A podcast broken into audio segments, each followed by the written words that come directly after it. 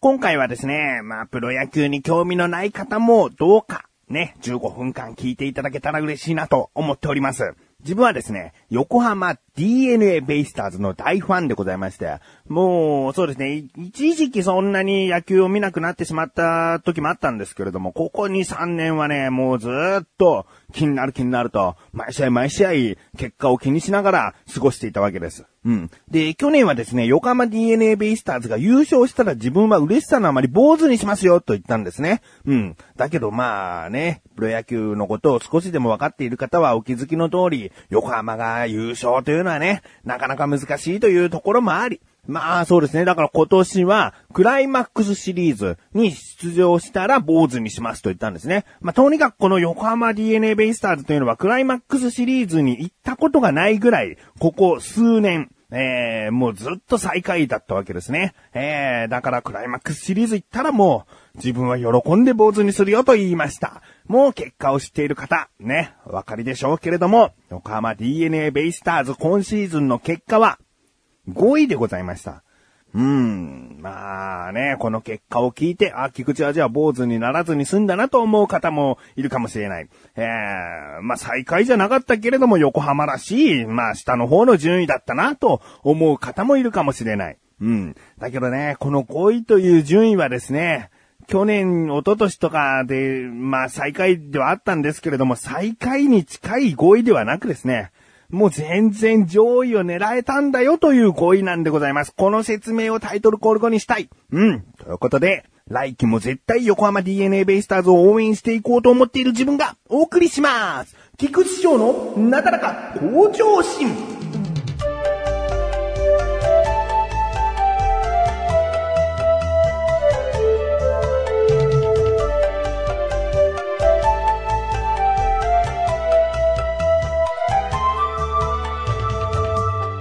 まあまあまあ5位ですよね。えー、5位となると、ビリから2番目と数えた方が早い順位でございますけれども、この5位はですね、争いに争って5位になったんです。えー、4位との差が1ゲームだったんですね。うん。なので、2勝していれば、4位のチームの中日ドラゴンズに2勝していれば、順位は入れ替わって、DNA ベイスターズは4位になれたんですね。まあ、クライマックスシリーズには、それではまだ、あの、届いていないんですけれども、まあ、その3位との差がですね、6ゲーム差なんですね。うーん、これはまあ、多いといえば多い数字になってしまいましたけれども、結構ね、後半に引き離されたという結果なんですね。うん、なのでまだ9月入ったあたりでは全然わからないよ。ね頑張っていけば全然クライマックスシリーズ狙えるよというところまで戦えてたんです。うん。去年の横浜 DNA ベイスターズだと、もうその時点でおそらく今年も最下位でしょうと思われてしまいそうなぐらい、もう最下位に落ち着いてしまっていたので、うん、なのでね、今年は全然順位争いができていたということなんです。うん。で、まあね、他にもね、数字的にもここまで出していてなぜ5位なのかというところがですね、えー、対戦成績というのがあるんですけれども、横浜 DNA ベイスターズはセリーグの他5球団との対戦のうち3球団と勝ち越ししているんですね。えー、勝ち越しというのはもちろん対戦して勝っている数が高い。横浜 DNA ベイスターズのが、えー、勝ったというチームが3チームあるんですね。それが阪神タイガース、中日ドラゴンズ、えー、東京ヤクルトスワローズという3球団には勝ち越しをしているんです。広島東洋カープには11勝13敗というね、まあ、2試合分、えー、ですね。でも、まあ、そのうちの1試合、もしどこか勝っていれば、まあ、12勝12敗というね、ドローということになるぐらい、そんなに引き離されていないんですね。えー、なので、大体、その4球団に関しては、いい勝負ができていたということになるんですよね。えー、ここで、なぜ、そんなに勝ち越しもできていたチームが5位になってしまったのかというと、この読売ジャイアンツ戦に関してだけは極端に負けてしまっているんですね。えー、これがね、本当に面白いぐらい負けてしまっていて、5勝18敗というね、もう全然半分に届かない数なんですね。えー、唯一一桁しか勝てていない、えー、5勝しか勝てていないという対戦成績となっているんです。まあ、これだけ聞くとですね、その、広島東洋カープに少し負け越しをしていて、読売ジャイアンツには完敗しているということであれば、まあ、順位的には3位でもいいんじゃないかという単純な見方ですよね。えー、他3球団には勝ち越しているわけですから。うん、だから巨人戦もね、きちんとこう、いい勝負、いい勝負をしていればですね、えー、順位はわからなかったかもしれないと思いたいんですけれども、もう一つ大きな、えー、敗因というかね、えー、順位が5位になってしまった、えー、理由というのがですね、交流戦というのがあるんですね。交流戦というのはセリーグのチームとパリーグのチームが、えー、それぞれに戦い合うというのが、まあ、開幕してしばらくしたら始まるんですけれども、その交流戦での成績がですね、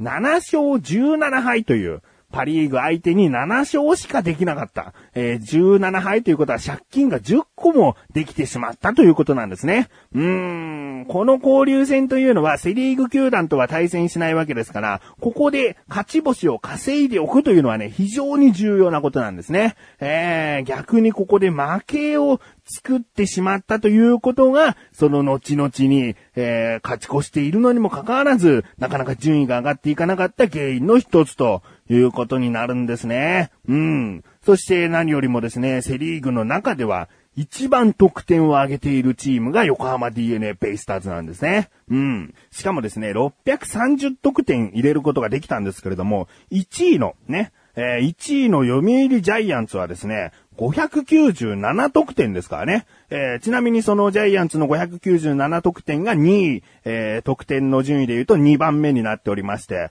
つまり40得点ぐらいもう横浜 DNA ベイスターズは得点を入れることができていたんですね。えー、まあこれを聞くとですね、さらにこう、成績の悪い理由がですね、防御率ということになってしまいますね。防御率は最下位になっています。まあピッチャー陣がね、えー、まあ、本当にいい試合の時はいいピッチングをしていたんですけれどもね、えー、だけどもなかなかこううまく結果が出せないピッチャーが多かったという印象が、えー、ありますね。うん。まあ、そういうね、いろいろなところを含めて、えー、今回の結果はですね、えー、5位ということになってしまいました。うん。しかし、まあね、夏が終わったあたりでは全然順位争いを楽しむこともできたというのもあるんですけれども、今年の横浜 DNA ベイスターズの魅力というのはですね、逆転劇というのがね、とっても楽しめた。ああ、あのね、7点差以上での逆転というのはですね、過去に大英、えー、大英というチームがワンシーズンで、えー、2度やったことが、えー、最多記録となっていたんですけれども、今年の DNA ベイスターズは7点差からの逆転が3試合あったので、70年以降の記録としては最多記録と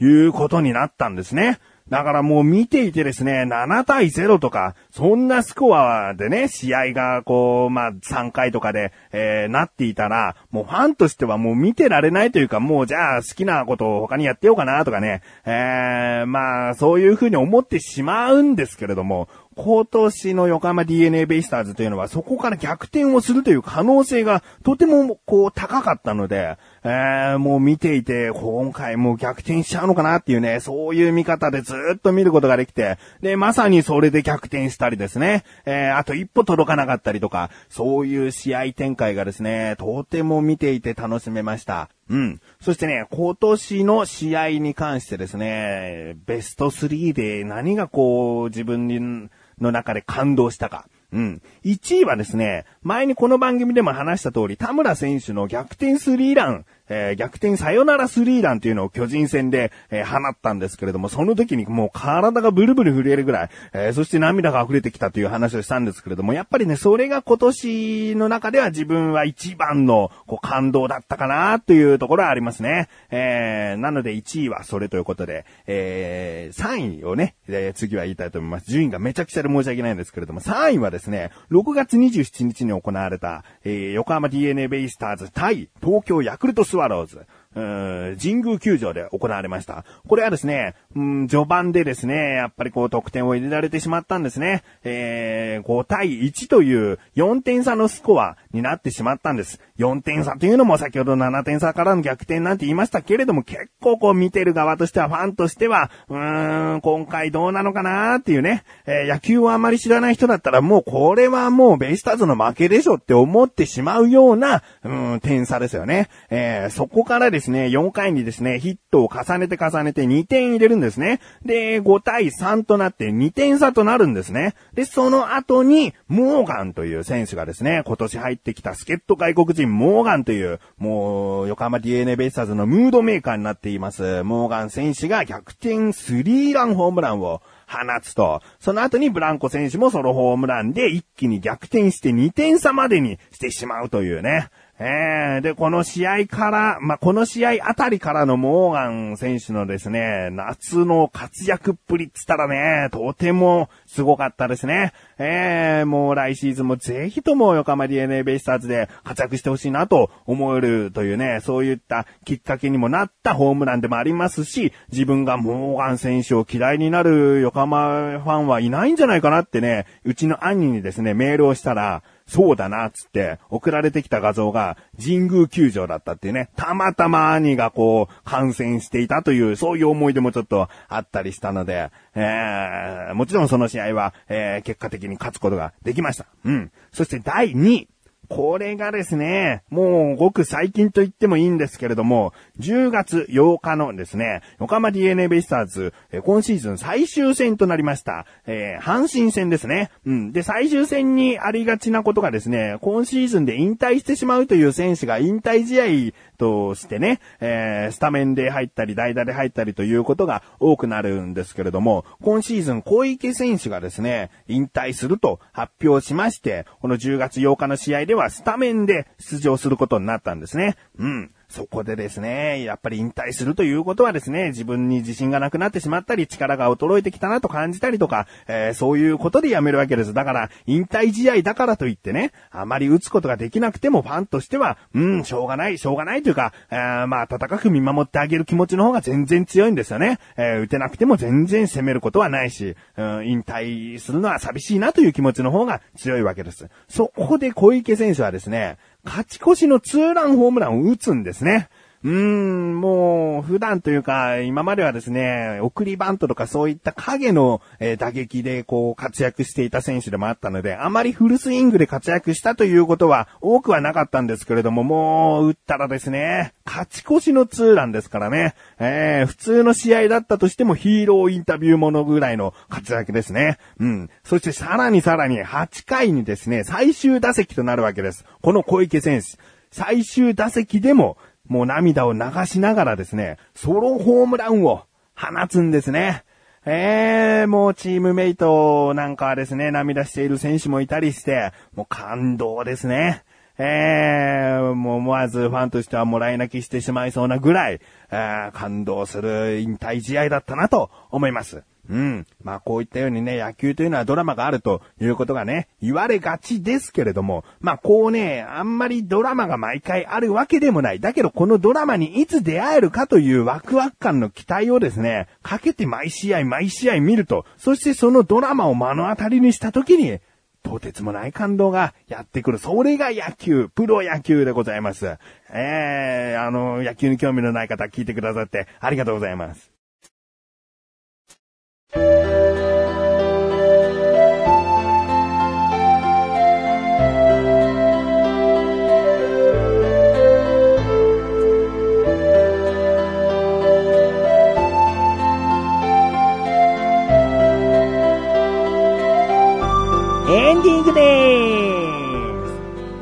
今回ね、プロ野球の話しました横浜 DNA ベイスターズはね、惜しくも5位という結果になりました。なので自分は坊主にしませんが、もしね、今年、クライマックスシリーズに行っていたら、自分は坊主にするかをちょっと躊躇したかもしれない。う